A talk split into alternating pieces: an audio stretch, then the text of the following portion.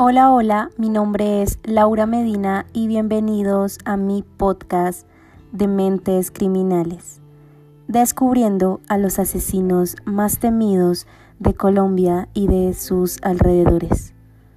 Comencemos.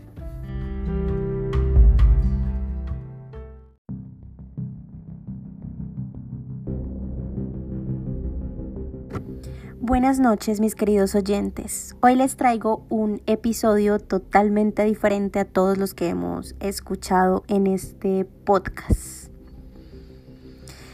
Como ya saben, este podcast está dedicado a mentes criminales que durante años han afectado la vida de miles de personas. Pero en esta oportunidad vamos a hablar de un sector bastante afectado, que es nuestra población infantil. Nuestros niños son quienes más han sufrido todo este tema del abuso sexual y el asesinato en nuestro país. Y no solamente en nuestro país, también en muchos países de América Latina y el mundo en general. Yo no soy psicóloga y pues no soy experta en estos temas.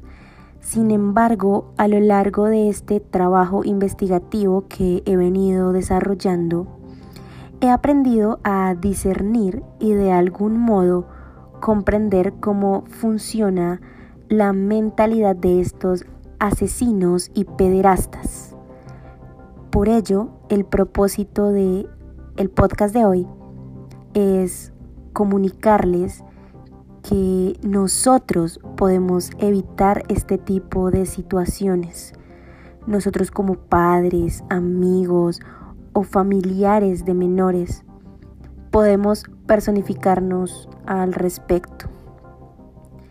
No está mal hablar con nuestros pequeños sobre sexo, sobre sus partes, lo que está bien y lo que no. Sé que es muy difícil hablar ciertas cosas, pero créanme que es muy necesario. Cuando callamos, permitimos que estas personas engañen a los niños y que se aprovechen de su inocencia para ultrajarlos. Estamos en la obligación de explicarle a un niño sobre su cuerpo, sobre sus partes íntimas y que éstas no deben ser tocadas por alguien más, que no deben permitir que nadie los obligue a hacer algo que no quieren. Y ojo padres, tampoco se debe obligar a los niños a ofrecer muestras de cariño a alguien si ellos no desean hacerlo. Este último punto, enfatizando por ejemplo en las familias que se componen de madre, padrastro e hijos o padre, madrastra e hijos. No vamos a decir que no, no tengan derecho a, a rehacer su vida con, con alguien más, pero sí es indispensable que jamás se le inculque a un niño llamar padre o madre a quien no lo es, si dicho menor no desea hacerlo. Sea cual sea la razón, siempre hay que dejar muy claro que esta persona no es el padre o madre del menor en cuestión y la aceptación no debe confundirse con el amor obligado. Es decir, no está mal que inculques el respeto a tus decisiones personales, pero no por eso significa que tus hijos deban amar a tu nueva pareja ni mucho menos. Considero importante siempre poner en claro todo esto frente a los niños, ya que cuando obligas a un niño a querer a otra persona, él puede tipificar esto como algo normal. Y es en este punto cuando de pronto alguien más lo obligue a hacer algo y él acceda, ya que así le fue inculcado.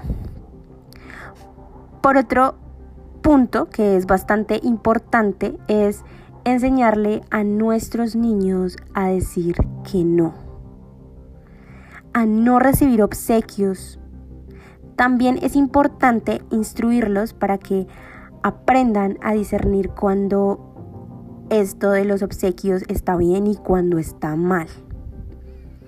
Es decir, no es lo mismo que la noche de Navidad mm, un tío o bueno, un familiar regale algo a que ese familiar quizá te lleve a un cuarto oscuro para darte un regalo y te diga que no le comentes a nadie.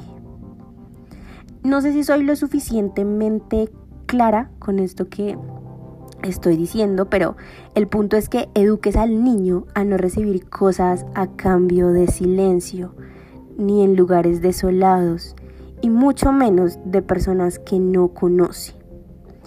Por favor, señor padre de familia que está escuchando de pronto por casualidad, por casualidad, perdón, este podcast, siempre esté atento a todos los signos de alarma.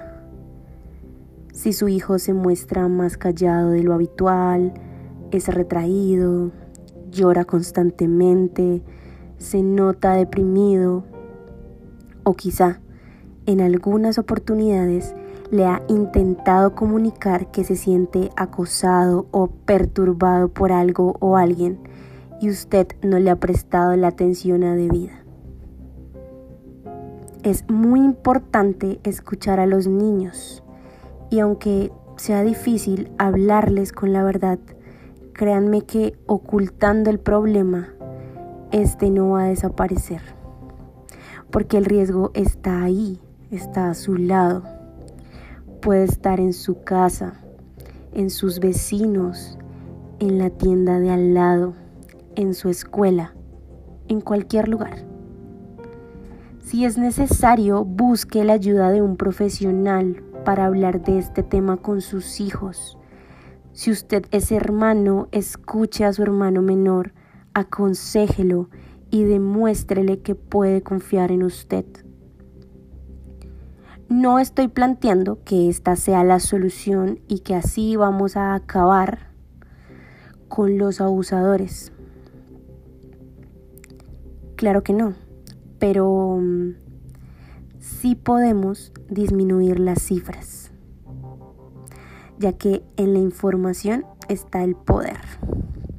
Y no pensemos que informar a nuestros niños es sinónimo de incitarlos o atemorizarlos. El punto es que ellos entiendan esta realidad y no sean llevados por su inocencia a situaciones que afectarán su vida por favor, si usted tiene conocimiento sobre un caso de abuso sexual o maltrato hacia un menor, denuncie para que las autoridades hagan lo pertinente y protejan la integridad de los niños.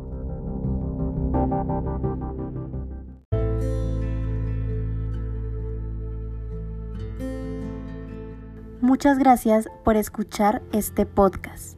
Seguiremos descifrando qué personajes se esconden a través de mentes criminales. No olviden suscribirse a mi podcast para poder acceder a todos los episodios, al igual que la página de Facebook de Mentes Criminales, donde podremos interactuar. Muchas gracias y hasta un próximo capítulo.